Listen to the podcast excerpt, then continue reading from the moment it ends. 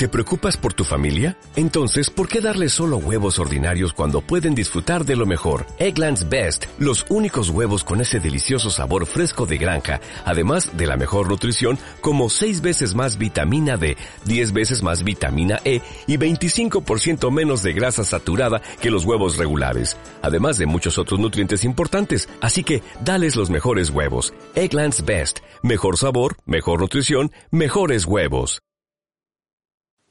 Por la señal de la Santa Cruz de nuestros enemigos, líbranos, Señor Dios nuestro. En el nombre del Padre, y del Hijo, y del Espíritu Santo. Señor mío y Dios mío, creo firmemente que estás aquí, que me ves, que me oyes. Te adoro con profunda reverencia. Te pido perdón de mis pecados y gracia para hacer con fruto este rato de oración. Madre mía Inmaculada, San José, mi Padre y Señor, San Mateo, apóstol, cuya fiesta celebramos hoy, Ángel de mi guarda, interceded por mí. Pues hoy celebramos esa fiesta de un apóstol entrañable, porque era como nosotros, un pecador. Y el Evangelio dice lo siguiente. En aquel tiempo recoge precisamente la historia de su vocación, el, el comienzo de su vocación. En aquel tiempo, al pasar, vio Jesús a un hombre llamado Mateo, sentado al mostrador de los impuestos y le dijo, sígueme. Una sola palabra. Pero con qué mirada lo diría. Él se levantó y lo siguió, asombroso. Y estando en la casa, sentado a la mesa, muchos publicanos y pecadores, claro, los amigos de Mateo, que habían acudido, eran como él, se sentaban con Jesús y sus discípulos. Los fariseos al verlo, preguntaron a los discípulos, ¿cómo es que vuestro maestro come con publicanos y pecadores? Porque los publicanos pues eran mm, considerados unos traidores del pueblo judío por los fariseos, porque colaboraban con los romanos. Jesús lo oyó y dijo, no tienen necesidad de médico los sanos, sino los enfermos. Andad, aprended lo que significa misericordia quiero y no sacrificio, que no he venido a llamar a los justos, sino a los pecadores. La historia de la vocación de Mateo son apenas tres líneas, pero nos dicen mm, muchas cosas si procuramos meternos en la escena como siempre hacemos al leer el Evangelio. Ya más de una vez hemos comentado las palabras de San Agustín, donde dice que las palabras del Señor son pocas, pero dicen mucho, y no se han de valorar por su número, sino por su peso, ni se han de menospreciar por ser pocas, sino desentrañar por ser profundas. Pues acudimos Señor, al Espíritu Santo y le pedimos esa ayuda para desentrañar estas palabras que tienen tanto que decir a la vida de cada uno de nosotros. Lo primero que nos llama la atención es aquel pasar, al pasar. Hemos leído en el Evangelio, en aquel tiempo, al pasar vio Jesús a un hombre llamado Mateo. Otras veces aparece en el Evangelio, por ejemplo, al ver a Zaqueo. Jesús pasaba y le vio en el árbol. Seguramente tú, Señor, te cruzaste con muchas otras personas, pero no les dijiste nada. Este encuentro con, con Mateo parece un encuentro fortuito. Y lo es por parte de Mateo, pero para ti, Señor, no lo es. Seguramente tú habrías preparado de mil formas, de mil modos distintos, este encuentro para meterte en el alma de Mateo. ¿Quién sabe lo que habría en su corazón? Era una persona despreciada por sus compatriotas por causa de su oficio, recaudador de impuestos al servicio de Roma. Pero era una persona que, como todos los seres humanos, tendría en su corazón aquello que decía San Juan Pablo II en la Fides et Ratio. En lo más profundo del corazón del hombre está el deseo y la nostalgia de Dios. En el corazón de cada ser humano, los cristianos, tenemos un aliado, porque hay ese deseo y esa nostalgia de Dios aún sin saberlo. Quizás tú crees en las casualidades. Yo no, porque Dios pasa y nos habla y nada es casualidad.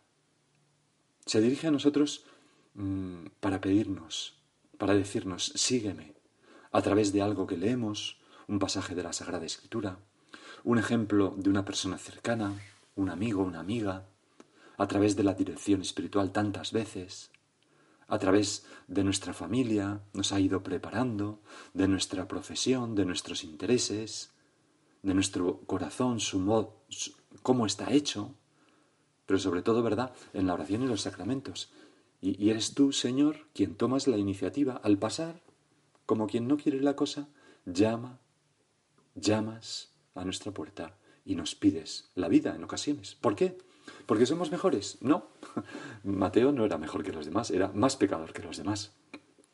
Nos llamas porque quieres, porque nos amas más y nos quieres hacer más felices. Tú sabrás por qué. No, no es una cuestión de que te hayas fijado en algo extraordinario que yo tengo, Señor. Ni es una cuestión de que yo mm, tome la iniciativa a la hora de elegir mi vocación, que por supuesto cuenta con mi libertad. yo tengo que corresponder, pero la iniciativa parte de Dios. No tienes nada que elegir, has sido elegido. No tienes nada que escoger, has sido escogido. Así decía Romano Guardini.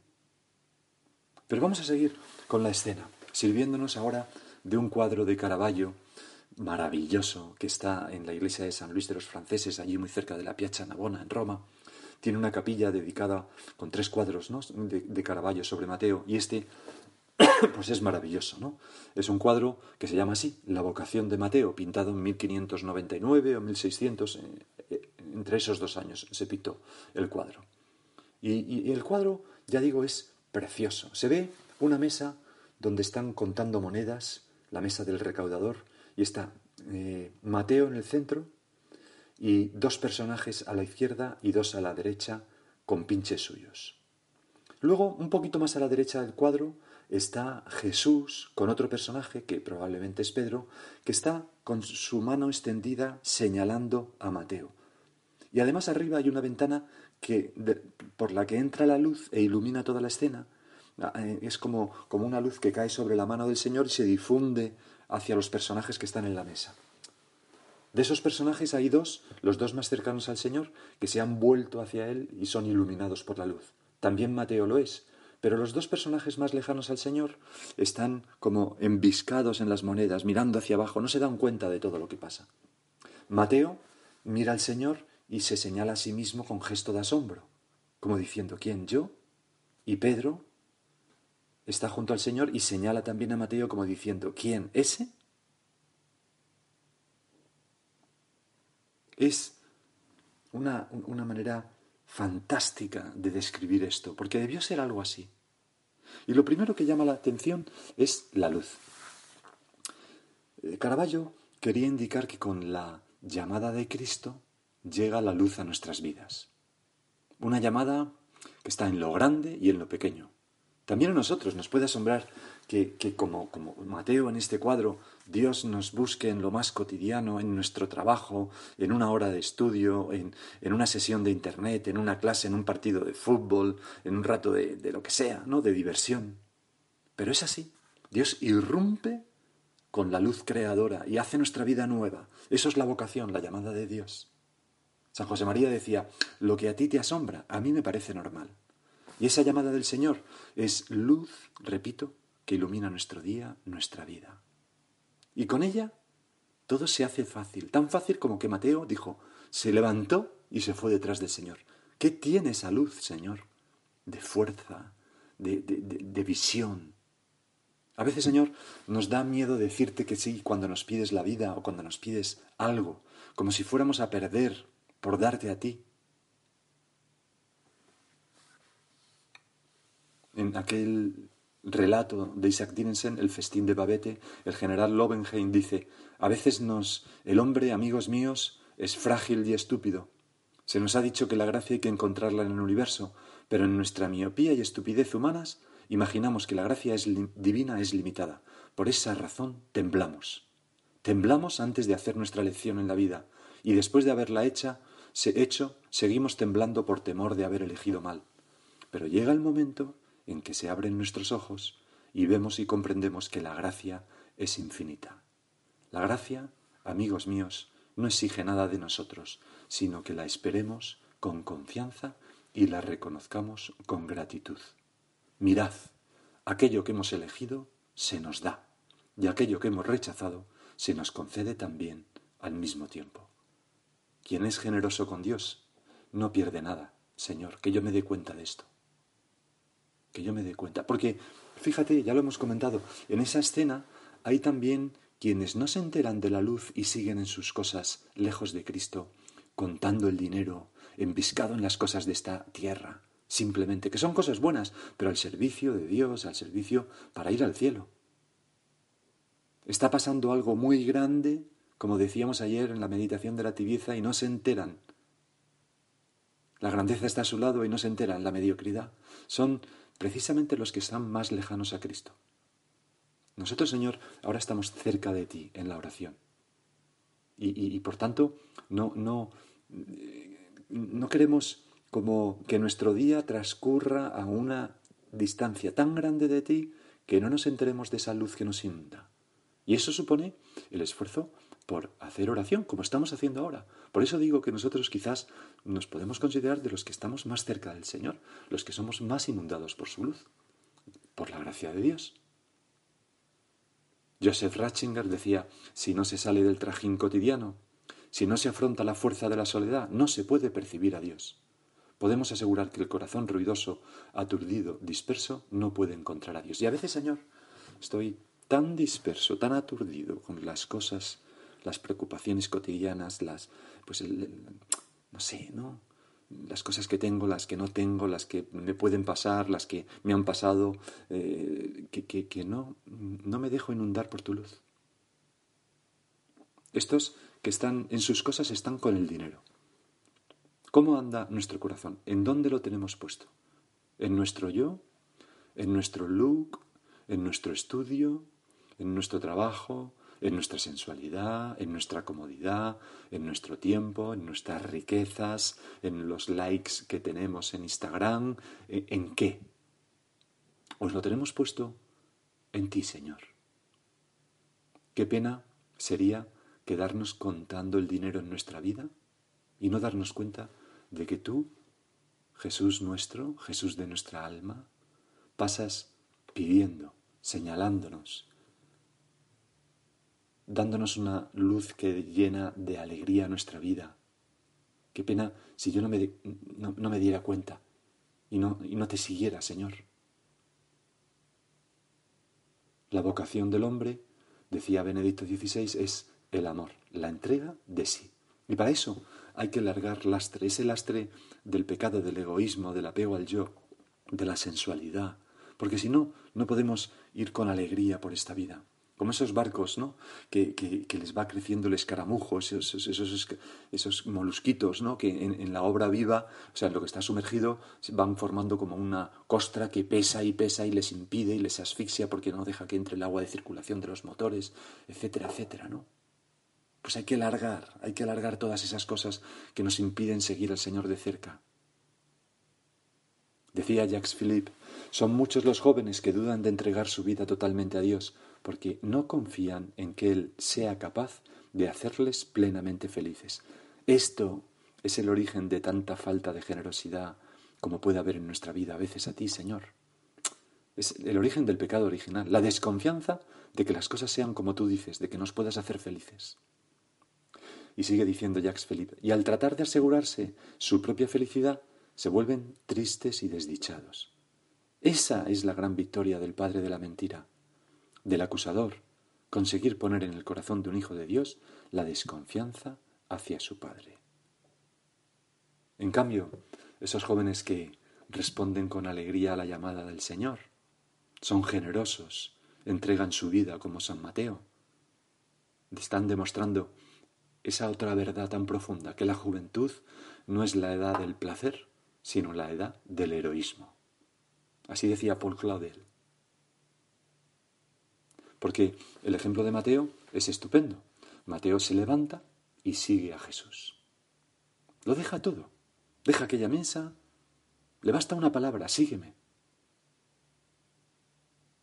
Para seguir a Jesús hay que dejar la mesa de nuestras riquezas, elevarse, andar de pie como los hombres que aspiran a los bienes eternos, mirando al cielo y mirando a las personas, es una invitación a nosotros para dejar lo que nos ata y nos separa de Dios.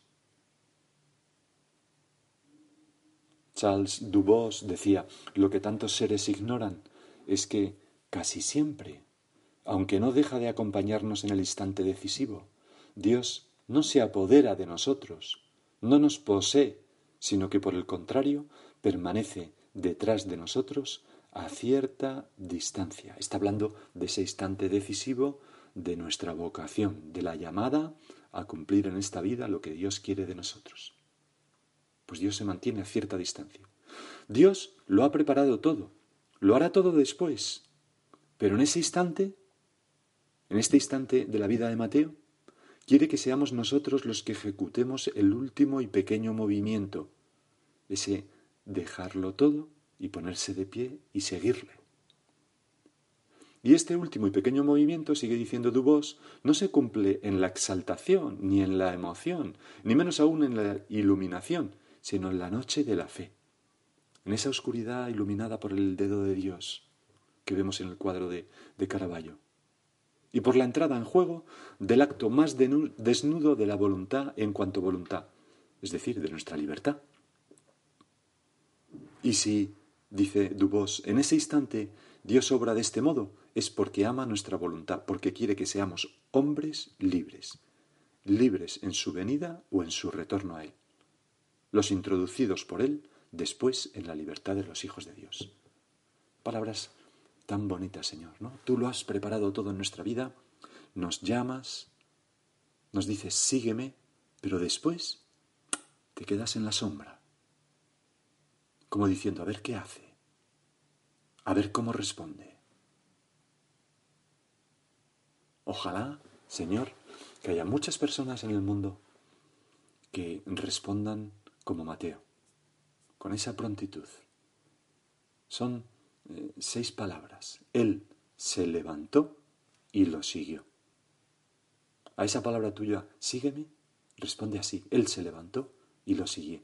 Y lo siguió. Ojalá que, que muchas personas se levanten y sigan, te sigan a ti, Señor, mm, con su vida derramada en tus manos para dar de beber a muchas personas. Y ojalá que todos nosotros que tenemos una llamada tuya a ser santos en medio del mundo, que todos nosotros que tenemos muchas llamadas particulares cada minuto, cada hora de nuestra vida a cumplir tu voluntad, sepamos también al escuchar tu voz, al escuchar la voz de tu Espíritu, el Espíritu Santo en nuestras almas, que nos indica qué es lo que quiere de nosotros en ese preciso instante, que ojalá nos pongamos de pie y te sigamos, sin intentar agarrarnos a nada, a nuestro criterio, a las cosas, a la seguridad.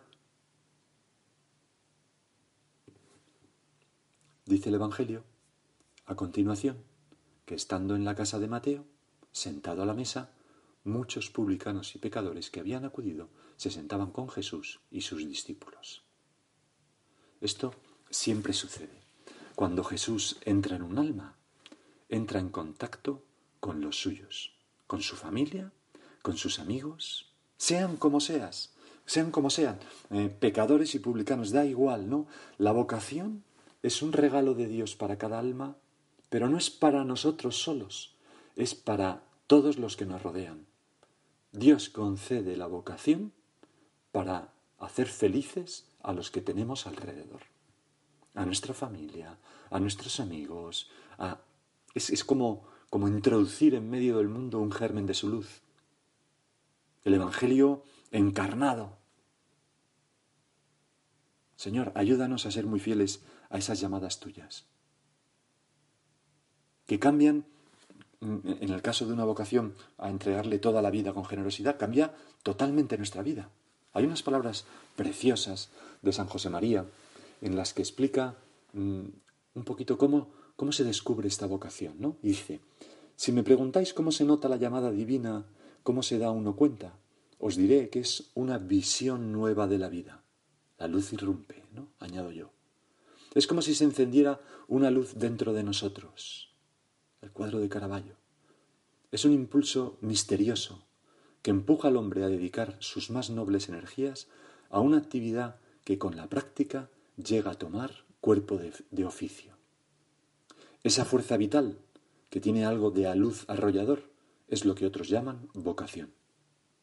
La vocación nos lleva, sin darnos cuenta, a tomar una posición en la vida, que mantendremos con ilusión y alegría, llenos de esperanza, hasta el trance mismo de la muerte. Es un fenómeno que comunica al trabajo un sentido de misión, que ennoblece y da valor a nuestra existencia. Jesús se mete con un acto de autoridad en el alma, en la tuya, en la mía. Esa es la llamada. Ese dedo de tuyo, Señor, esa luz que se derrama y esas palabras acompañadas de una mirada cariñosa. Sígueme. Vamos a acudir a la Virgen. Tenemos ese hagas en mí. Vamos a pedirle a la Virgen que, como hemos dicho en esta meditación, nos haga a todos muy generosos para responder como Mateo inmediatamente. Él se levantó y lo siguió. Y ahora sigue tú por tu cuenta.